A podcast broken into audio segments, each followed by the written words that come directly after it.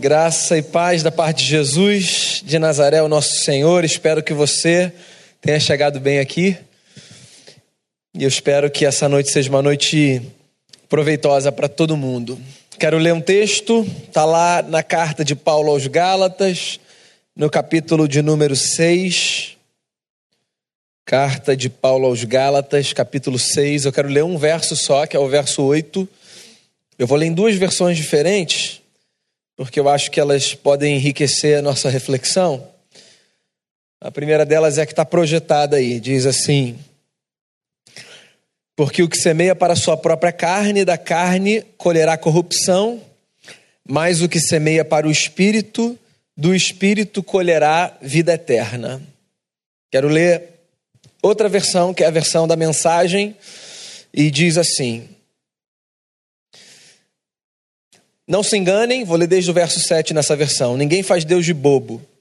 Toda pessoa colhe o que plantou. Quem planta egoísmo, ignorando a necessidade dos outros, e a Deus colherá o mal. O resultado da sua vida será frutos inúteis. Mas aquele que planta conforme Deus, permitindo que o Espírito faça a obra de crescimento nele, terá uma colheita de verdadeira vida, vida eterna. Esse é o nosso texto. Eu quero fazer uma oração, quero convidar você a uma palavra de oração. Quero convidar você a abrir o seu coração aí no seu lugar e fazer a sua oração ao Senhor. E pedir a Deus que fale com todos nós nesse momento. Que ninguém tenha vindo aqui em vão, mas que, pelo contrário, todo mundo cresça a partir da palavra que a gente vai ouvir nesse momento.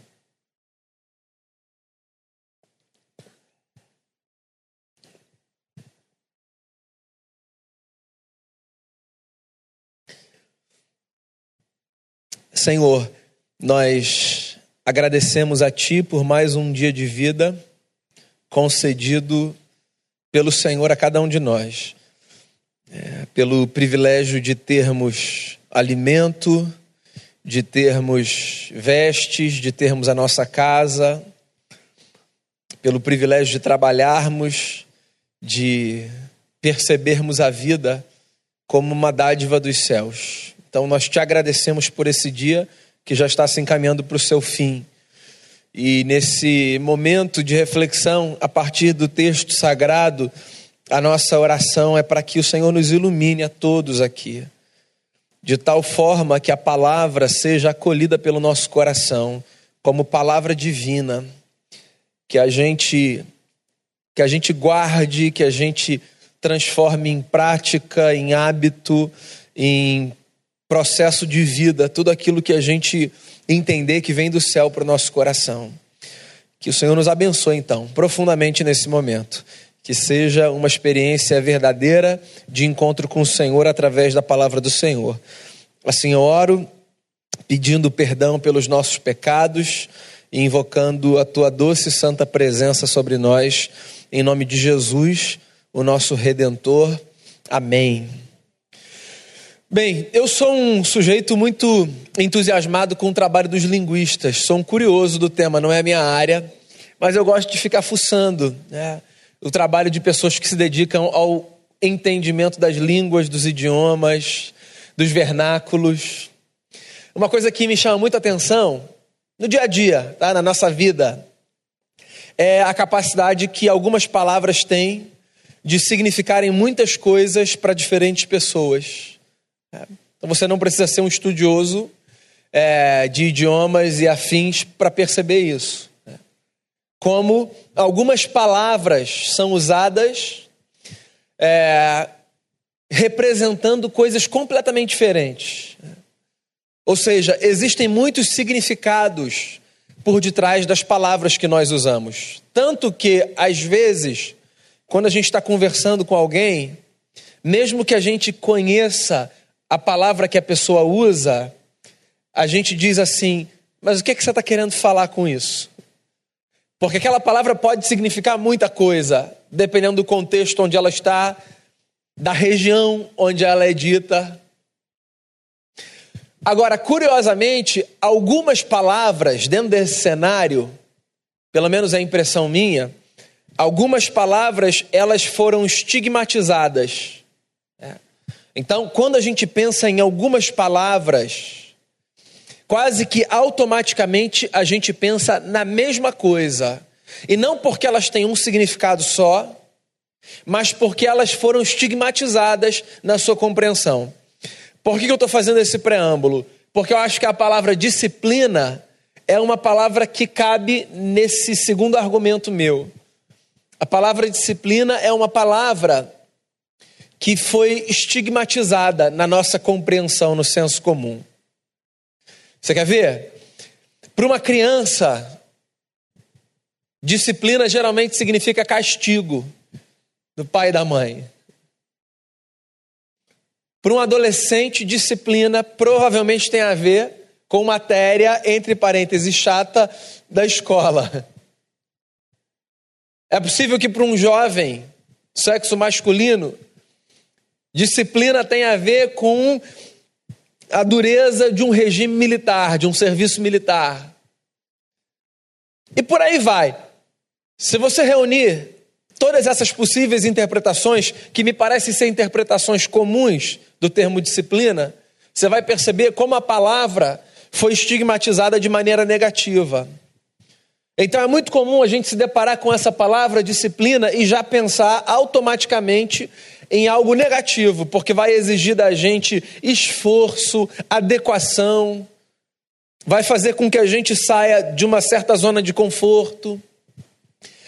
O meu objetivo nessas próximas quatro semanas é refletir com você sobre disciplina, tentando desconstruir esse estigma negativo que a palavra disciplina recebe no senso comum. Porque talvez disciplina seja também algo negativo, dependendo do contexto. Mas existe um outro universo por detrás dessa palavra, que não é negativo, mas que é positivo, e que eu tenho a nítida sensação de que é um universo que pode favorecer a nossa vida. Então a gente vai passar os próximos encontros de quarta-feira, né, nesse mês de julho, conversando sobre disciplina numa perspectiva positiva. A gente vai conversar sobre a importância da gente celebrar a disciplina. No ano de 1978, um autor norte-americano cristão chamado Richard Foster escreveu um livro que foi considerado pela revista Christianity Today como um dos dez livros mais importantes do século de literatura cristã.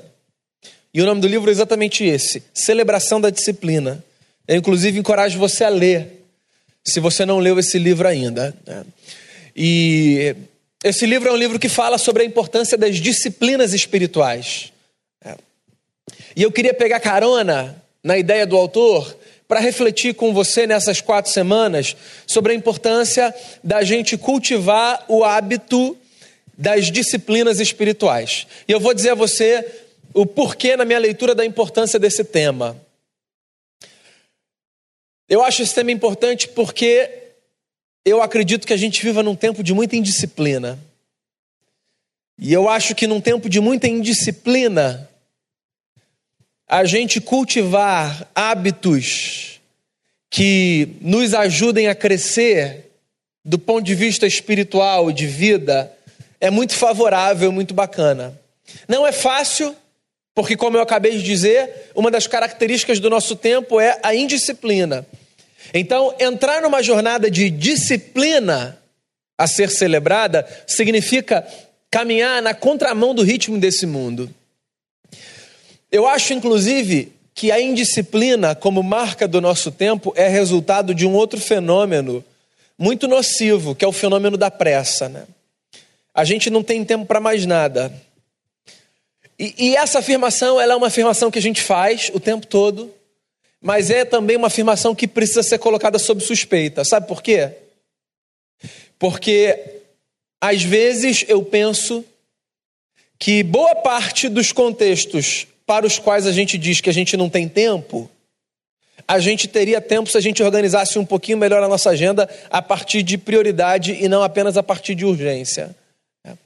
Tempo é muito mais um negócio que a gente faz do que um negócio que a gente tem.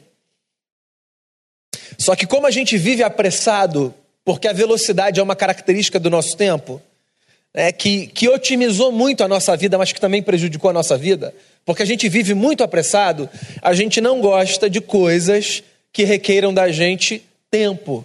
E a disciplina necessariamente requer da gente tempo. A gente gosta de experiências rápidas, de experiências que podem ser adquiridas numa fração de segundos, por sinal. Então, se a gente puder fazer com que um negócio aconteça numa fração de segundos, a gente vai celebrar. Você se lembra na década de 90, quando depois do boom do micro-ondas nas nossas casas, alguém fez uma propaganda na televisão dizendo que a gente podia fazer um macarrão em três minutos? Aquele negócio foi o máximo. Três minutos para a gente fazer um prato. Quanto tempo a gente não ganhou? Então, esse negócio da gente poder encurtar processos para acelerar experiências, isso fascina a gente. Tem um lado bom, né? Lembra quando a internet era discada e você usava toda a sua fé para dizer: Senhor, em nome de Jesus, precisa conectar. E aí caía, aí você tentava mais uma vez. Você falava, vou tentar só mais uma vez. Aí você tentava mais 17 vezes depois. Então, a velocidade é, trouxe assim, muitos benefícios para a nossa vida. A gente nem pensa mais nisso hoje, né? A gente só pega e abre o celular e está ali. Mas, mas, por outro lado, assim, tem alguns efeitos colaterais nocivos. Como a gente está sempre correndo, a gente não passa muito da superfície. E eu não estou falando da superfície no plano físico, acho que você entendeu, né? Como a gente está sempre correndo, a gente não mergulha muito nas coisas. Nesse livro, Celebração da Disciplina, o Foster tem uma frase pequenininha que eu acho uma frase genial. Ele diz assim: a superficialidade, isso em 1978, tá? A superficialidade é a maldição do nosso tempo. E eu acho que essa frase é oportuna num nível incalculável. Né? Se existe um mal que nos acomete, esse mal é o mal da superficialidade, que é potencializado por conta da pressa. É.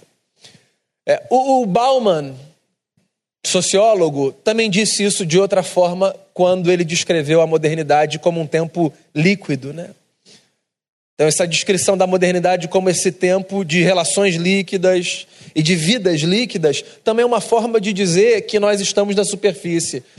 Não há solidez, a gente não cria raiz, a gente só escorrega pelas coisas. É.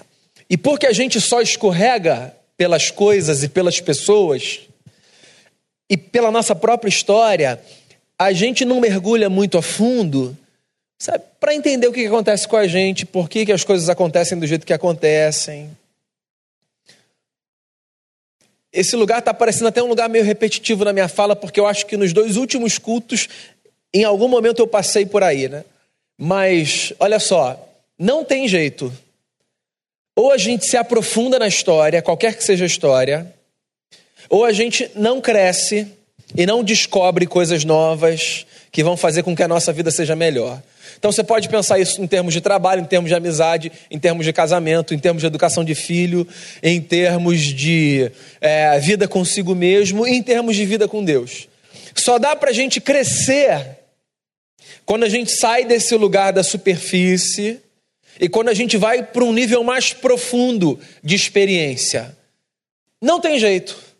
É só assim que a gente consegue experimentar a vida numa dimensão mais verdadeira.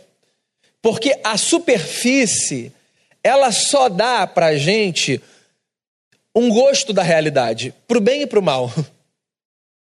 A superfície nunca dá para gente a possibilidade de experimentar a realidade como ela é.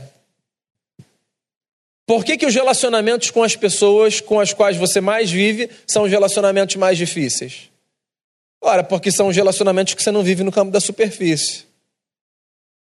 É muito mais fácil o relacionamento que você tem com aquela pessoa com quem você só se encontra duas vezes por ano, num jantar pago, que você não precisa nem pegar a carteira, você só vai lá comer e conversar. essa pessoa com quem você se encontra nesse lugar é uma pessoa sensacional. Geralmente. Há controvérsias, né? Por quê? É, porque essa é a relação da superfície. Agora, a relação do dia a dia, da vida, do trabalho, da amizade, essa relação, ela invariavelmente vai te sinalizar problemas que o outro traz e problemas que você traz. Porque é a relação onde você se aprofunda. E sempre que a gente se aprofunda numa relação, a gente descobre coisas boas e ruins acerca de quem quer que seja, da gente, inclusive, eu diria da gente principalmente, pelo menos deveria ser assim. O que, que isso tudo tem a ver com disciplinas espirituais? Tem tudo a ver. Pelo seguinte: se eu estou dizendo tudo isso que eu disse a você, isso é para argumentar em favor da tese de que, se nós queremos crescer na nossa vida com Deus, nós precisamos sair desse lugar de superfície e precisamos mergulhar. O que significa que nós precisamos criar uma agenda com Deus que requeira disciplina da nossa parte. Eu tenho uma hipótese, e você não precisa necessariamente concordar comigo. Eu acho que na vida com Deus, a disciplina é a porta de entrada para um mundo de liberdade. E por que, que eu disse que você não necessariamente precisa concordar comigo? Porque no senso comum, a disciplina é exatamente o contrário. No senso comum, a disciplina é a porta de entrada para a experiência da prisão. Porque se eu preciso me disciplinar, então é porque eu não sou livre para fazer o que eu quero fazer na hora que eu quero fazer. Porque na cabeça das pessoas, liberdade tem a ver com essa possibilidade de fazer o que você quiser, do jeito que você quiser, na hora que você quiser, porque afinal de contas a sua vida é sua e ninguém tem que se meter nela. Essa é uma bandeira que é levantada, né? Então, da perspectiva bíblica, da perspectiva do Evangelho de Jesus, é, existe um caminho meio contracultural cultural nesse sentido. Porque nós experimentamos liberdade da perspectiva bíblica, na nossa relação com Deus, quanto mais nós nos disciplinamos. Ou seja, quanto mais nós nos habituamos a práticas que nós acreditamos que nos farão crescer. Por sinal, está aí uma definição de disciplina espiritual, se você quiser saber. Então, o que a gente chama na teologia de disciplina espiritual é exatamente isso. Disciplina espiritual tem a ver com esse conjunto de práticas que depois viram hábitos que nos ajudam a crescer na nossa relação com Deus e, consequentemente, na vida. A tradição cristã concebe a vida da seguinte forma: para a tradição cristã, nós crescemos na nossa relação com o próximo e cada um na sua relação consigo quanto mais nós crescemos na nossa relação com Deus. Assim nós concebemos a vida. Então, crescer com Deus me faz crescer comigo e me faz crescer com o próximo. Às vezes nós estabelecemos processos inversos na vida, na prática, talvez não na teoria, mas na prática. Nós tentamos chegar a Deus através do cumprimento de preceitos na relação com o próximo e com a gente. Como se a nossa vida só fosse ser boa com Deus se a gente cuidasse dessas outras áreas. Pois eu queria sugerir a você o contrário. Que é o seguinte: quanto mais você cuidar da sua vida com Deus, mais condição você vai ter de viver em paz consigo e de viver em paz com seus semelhantes. Porque Deus nos fez assim. Deus nos fez de tal forma que a nossa paz, a de cada um consigo, e a de todos, uns com os outros, decorre de uma experiência de paz com Ele. E aí é que fica a pergunta: como é que eu posso encontrar paz com Deus? eu queria sugerir para você o caminho das disciplinas espirituais, o caminho do crescimento espiritual. Mas eu queria fazer isso com muito cuidado, muito cuidado. Você sabe por quê? É muito comum quando a gente fala sobre a importância das disciplinas espirituais, da gente transformar esse negócio de uma jornada de disciplina num método, numa fórmula que vai garantir que a minha vida então seja uma vida boa com Deus. Deixa eu tentar traduzir isso em outras palavras. É muito comum um homem ou uma mulher acharem que a vida com Deus é garantida no seu bom funcionamento a partir do acúmulo de deveres religiosos. Então, o camarada pensa assim, ó, eu vou montar a minha agenda de tal forma que eu consiga fazer esse e esse e esse e esse dever religioso, porque se eu fizer isso, o resultado inevitável vai ser eu vou estar bem com Deus. E às vezes ele até tem a sensação de que ele está, porque ele acha que Deus está no dever religioso dele. Deixa eu tentar deixar isso mais prático ele não passa um dia sem ler a sua Bíblia, o que é uma coisa muito nobre. Né? Ele não se levanta da cama nenhuma manhã sem fazer uma oração, que também é uma coisa muito nobre. Ele jejua, não por uma recomendação médica ou nutricional, mas por uma questão de fé religiosa. E isso também é uma coisa muito bacana. Ele medita. Que, por sinal, parênteses, é uma disciplina espiritual que a gente precisa resgatar. Né?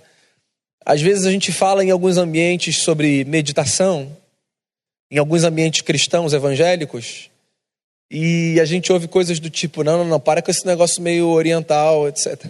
Bem, primeiro que a fé cristã é oriental, a gente que acha que ela é europeia. Jesus não nasceu em Paris, é, não nasceu em Londres, não nasceu na América, em nenhuma América. É, a fé cristã ela é essencialmente do lado de lá. É. E segundo, que, assim, que a meditação é uma prática bíblica, saudável, necessária para desacelerar, para fazer a gente ter foco, para chamar a gente para o equilíbrio, para a sobriedade, para a sensatez. E aí o camarada então está lá. Ele ora, ele jejua, ele lê a Bíblia, ele medita. E ele tem a certeza de que porque ele fez essas coisas, está tudo bem com Deus.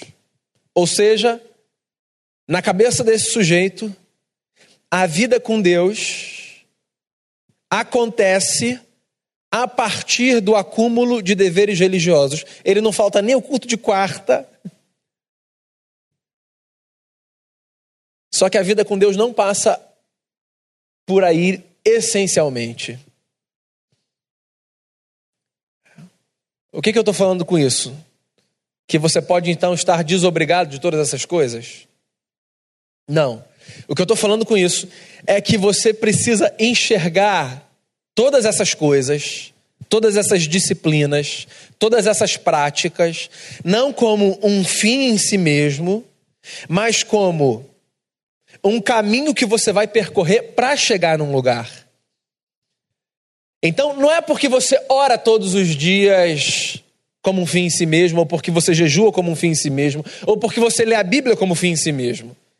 É porque você acredita que ao se disciplinar nessas práticas, você vai possibilitar que a sua vida chegue num lugar e numa direção que te é saudável.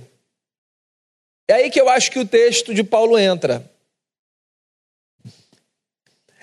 Porque a Bíblia foi escrita por um povo que, desde a sua gênese, fazia parte é, de um contexto muito agropecuário, muitas ilustrações da Bíblia têm a ver com com o ato da semeadura. Né? E aqui, Paulo, mesmo já no contexto de um império mais desenvolvido do que o contexto provinciano ali de Jesus de Nazaré, ele escreve uma carta para a igreja da Galácia e ele diz assim: Porque o que semeia para a sua própria carne, da carne colherá corrupção. Mas o que semeia para o espírito, do espírito colherá a vida eterna. Ou seja, o que o Paulo está falando aqui é que nós podemos e devemos cultivar práticas na nossa vida que nos ajudem a colher para Deus e não para a carne, que aparece aqui em oposição à ideia de Deus. E aí eu acho que a pergunta que a gente precisa fazer, cada um a si, e tentar responder é: que coisas eu posso fazer que se assemelham ao ato de lançar no solo da minha história sementes que produzirão frutos para Deus ou da vida de Deus em mim? Então acho que você devia responder essa pergunta. Que coisas eu posso fazer para que para que ao fazê-las eu esteja de alguma forma lançando sementes no solo da minha história? Porque essa é uma verdade bíblica e universal, né? O fruto que vai nascer necessariamente será da semente que a gente lançar. Ponto. É óbvio, não é óbvio esse negócio? É óbvio, mas na prática não é tão óbvio assim. Por exemplo, tem gente que lança no solo da sua história sementes de ódio na expectativa de colher frutos de amor. E olha só, eu acredito em milagre, mas eu não acho que uma semente de ódio, nem com toda a oração do mundo, vai fazer com que nasça um fruto do amor. Não tem jeito. Uma semente de ódio faz nascer fruto de ódio. Uma semente de indiferença faz nascer fruto de indiferença. Da mesma forma que uma semente de amor e de graça faz nascer um fruto de amor e de graça. Então, quais sementes eu lanço? E eu acho que tem uma outra pergunta aí. O que é que eu preciso fazer para que as minhas sementes sejam sementes de amor, de graça, de bondade, de fé, de paciência, de misericórdia? Eu gosto muito das descrições que Paulo faz, né? Do fruto do Espírito, aqui nessa mesma carta, um capítulo antes. Paulo fala do fruto do Espírito Santo, ou seja, o que a presença de Deus produz na minha vida. E aí ele começa a falar algumas coisas que são fundamentais para a história de qualquer pessoa. Ele começa a falar amor, do qual todas as coisas derivam, que vem de Deus. Aí ele fala paz, paciência, bondade, benignidade, domínio próprio, mansidão, fidelidade. O que, que eu preciso fazer para que essas coisas frutifiquem no solo da minha história? Eu queria dar algumas sugestões e a gente vai passar por elas nas próximas semanas. Sem nenhum discurso legalista e moralista, tá? Porque lembra, o discurso legalista e moralista é o que vai levar a gente para fazer da prática um fim em si mesmo. Achando que a nossa vida com Deus se resume ao quanto a gente vai na igreja, ao quanto de dízimo a gente dá, a quantos capítulos da Bíblia a gente lê por dia. Esquece esse negócio de, de cumprir checklist, achando que vida com Deus tem a ver com checklist lá todo marcadinho. Mas eu acho que essa é uma pergunta que eu preciso me fazer num mundo tão acelerado como o meu e tão superficial. Quanto eu dedico à prática da oração? Como uma prática, como uma disciplina, como um negócio que faz parte da minha agenda, porque eu sei que ao cultivar esse hábito, eu tenho muito mais chance de fazer com que as sementes sejam sementes de fé, de vida de Deus. O quanto eu oro, não só naquela dinâmica da oração de Senhor, abençoa meu pai e minha mãe, quase que como o final do programa da Xuxa, sabe? Um beijo pro meu pai e minha mãe para você. Abençoa meu pai, minha mãe, meu irmão, minha igreja, minha família, meu trabalho, em nome de Jesus, amém. E é, é, essa dinâmica, ela vai empurrar a gente para a dinâmica do legalismo. Eu estou falando da oração enquanto essa experiência, que às vezes sai por palavras, às vezes sai por lágrimas, às vezes é de um segundo e um minuto, às vezes é de uma meia hora. Quanto tempo a gente dedica a isso? E de novo, não é o tempo do relógio, não marca isso. Vou fazer uma, a mesma pergunta, só que de forma diferente. Quão importante isso é para gente? Na sua escala de prioridades, onde aparece a prática da oração? Muito num, numa vibe da Madre Teresa de Calcutá, eu cito isso aqui de vez em quando, né? Que perguntaram a ela uma vez, Madre, quando a irmã ora, o que, que a irmã fala para Deus? E ela disse, eu não falo, eu só escuto. E aí então disseram, Madre, quando a irmã ora, o que é que Deus fala para a irmã? E ela disse: Ele não fala, ele só escuta. Acho que ela chegou no outro lugar da oração. Que quem faz a oração só como um rito não descobriu ainda. Que a oração pode ser só essa experiência de perceber presença e ficar ali inebriado pela presença. Esse negócio de perceber Deus com uma sensibilidade tão grande que eu não quero nem falar para não estragar. Vou ficar aqui quietinho, sentindo Deus e, e sendo sentido por Deus. Então, tempo qual, qual é o lugar dessa prática na nossa vida? Uma outra disciplina básica, simples, a leitura da Bíblia. Como é que a gente faz esse negócio? Quanto a gente faz esse negócio? Como um livro precioso. Você sabe que o sujeito que tem mais chance de, de transgredir essa disciplina é o pastor, né? Só para ficar tranquilo para você. Você não sair daqui cheio de culpa dizendo a última vez que eu li a Bíblia foi no final do ano passado, quando eu estava montando a minha resolução de ano novo. Sabe? Pra você ficar tranquilo. Eu acho que quem tem mais chance de quebrar essa disciplina é o pastor. Porque o pastor, ele pega a Bíblia e abre. E aí ele fala assim: porque o que semeia para a sua própria carne, da carne colherá corrupção, mas o que semeia para o espírito, do espírito colherá a vida eterna. Aí ele começa a ler e ele começa a pensar no texto. Daí você sabe qual é a primeira coisa que ele faz? Fala, isso aqui vai dar uma mensagem maravilhosa, deixa eu anotar aqui.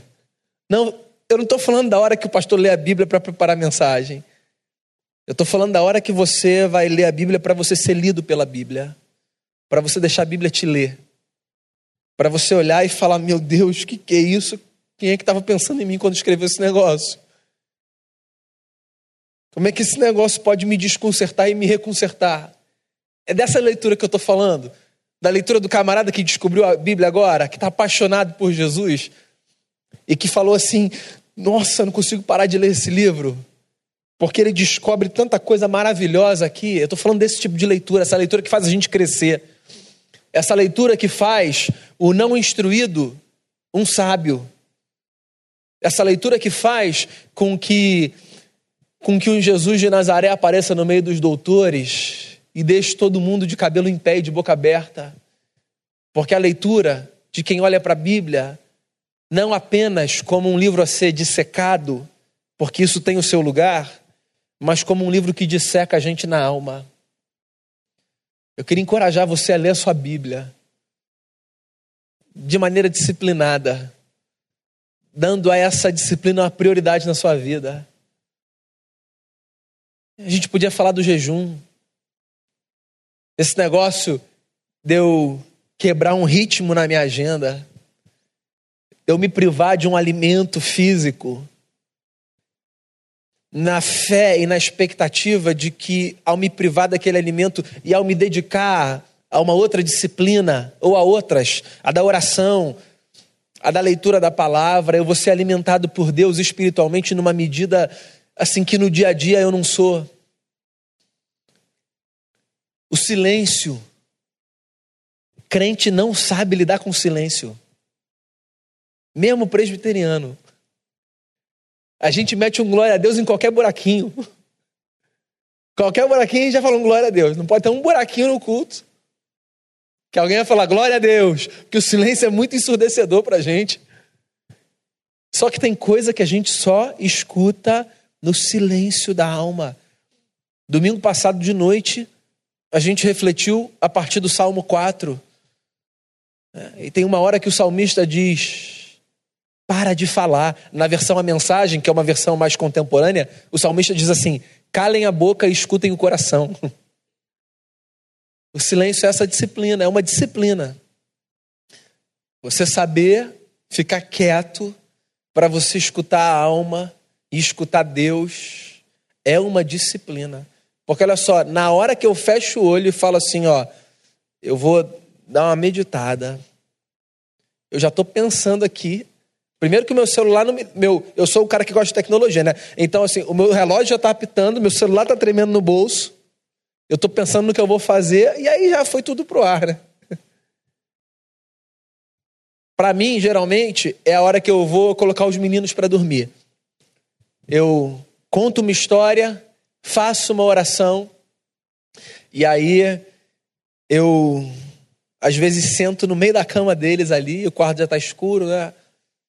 E aí eu fico lá quieto, tentando ouvir assim o ritmo da minha respiração, tentando desacelerar.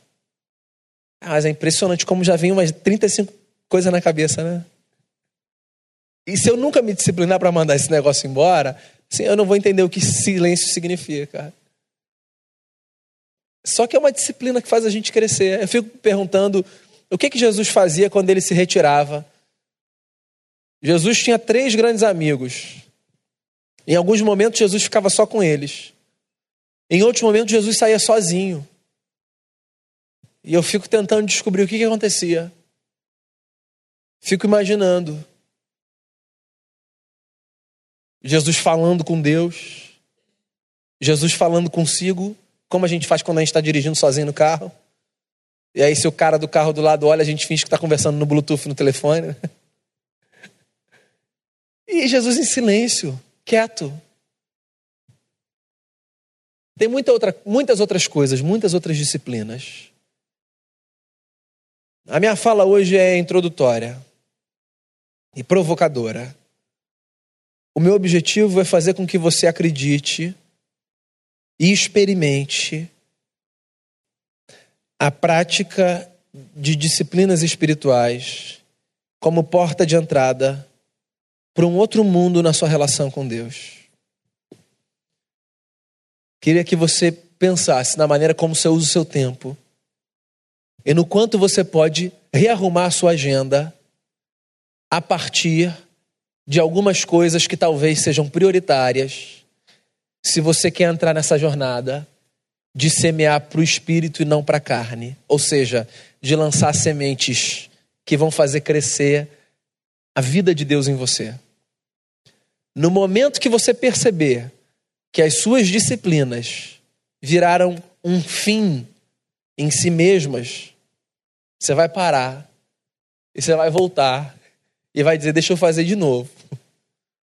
Porque não é para cumprir uma agenda religiosa, é para andar como um semeador anda, lançando sementes e esperando ver crescer os frutos de vida que surgem quando a gente cultiva hábitos que são divinos na história. O Foster diz assim, e eu fecho com essa fala, lendo o texto de Paulo. O agricultor é impotente para fazer a lavoura de grãos se desenvolver. Tudo que ele pode fazer é providenciar as condições adequadas para cultivar os grãos. Ele prepara o solo, ele planta as sementes, ele rega as plantas. Então as forças naturais da terra assumem o seu papel e o grão aparece. As disciplinas espirituais também funcionam assim. Elas são uma maneira de semear para o espírito. São os meios que Deus utiliza para nos firmar no chão, num lugar onde Ele possa trabalhar em nós e nos transformar.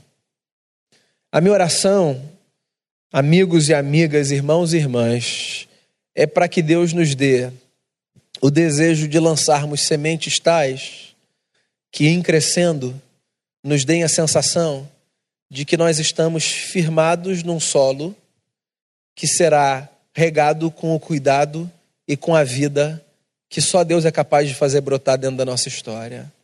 E que a gente cresça, que a gente descubra na oração, na leitura, na meditação, no silêncio, no serviço, no jejum, na comunhão, que a gente descubra um outro universo por detrás da velocidade mecânica que automatizou a nossa jornada.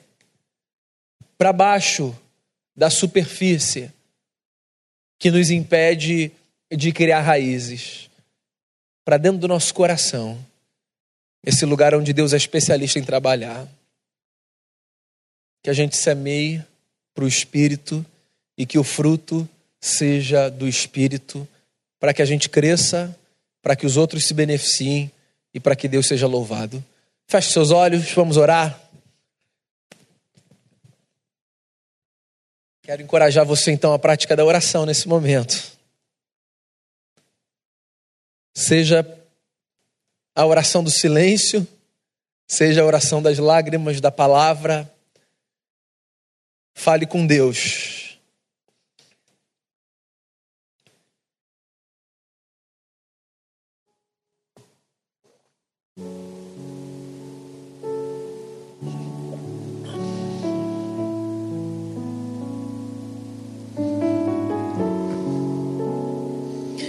A gente começou essa celebração cantando que na oração a gente encontra calma, paz, que falar com Deus faz bem para a alma. Então eu espero que a sua alma saia leve daqui nessa noite e que a presença do Espírito de Jesus dê a você a possibilidade de viver na contramão dessa velocidade que nos impede de criar raízes e ver crescer a vida de Deus em nós.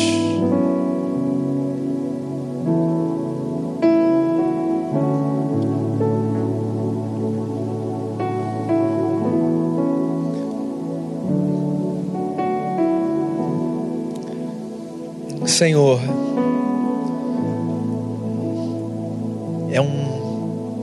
é uma grande alegria a gente poder viver nesse mundo sabendo da existência do Senhor, crendo nisso e acreditando também que a gente tem tanto a aprender com a palavra do Senhor e com uma vida que seja vivida a partir dessa palavra.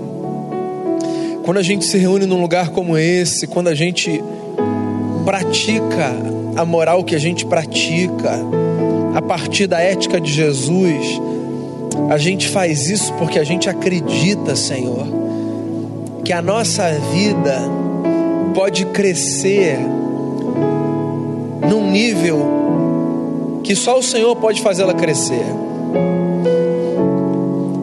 E eu quero orar por mim, pelos meus irmãos e irmãs e pedir ao Senhor que o Senhor nos dê alegria de vermos as nossas obras e as nossas disciplinas não como atividades que se esgotam em si mesmas, mas como hábitos que nos levarão para uma experiência cada vez mais profunda com o Senhor. Que ler a Bíblia, orar, ter comunhão, que isso não seja apenas para cumprir um manual religioso, para satisfazer uma agenda, que isso seja apenas uma forma da gente descobrir um universo que está por detrás da superficialidade da jornada corrida, acelerada. Que a gente tenha a sensibilidade de mexer na nossa agenda de tal forma que o que é prioritário seja tratado como tal. Que a gente descubra o valor das coisas que são eternas, das coisas que permanecerão. Que a gente cresça, não como resultado do nosso esforço e de uma justiça própria, mas como resultado da vida que o Espírito de Jesus faz crescer na jornada daqueles que se rendem aos seus pés. Essa é a oração que eu faço por mim e por cada pessoa aqui, Senhor. Faça crescer a vida de Jesus em nós. Que a beleza do caráter de Cristo floresça na nossa história. de tal forma que, mesmo em sendo as mesmas pessoas, nós sejamos pessoas completamente diferentes. Que haja paz, paciência, bondade, mansidão, domínio próprio, justiça, amor, fidelidade. Que isso tudo seja marca da vida de Jesus na nossa vida. Eu peço que o Senhor nos leve em paz para as nossas casas, em paz e em segurança. E que a noite de cada um aqui seja uma noite bendita. E que o dia de amanhã seja bendito. E que nós sejamos pessoas benditas, abençoando todos e todas com os quais nos encontrarmos no próximo dia. É a oração que eu faço, te dando graças por esse encontro. Em nome de Jesus. Amém.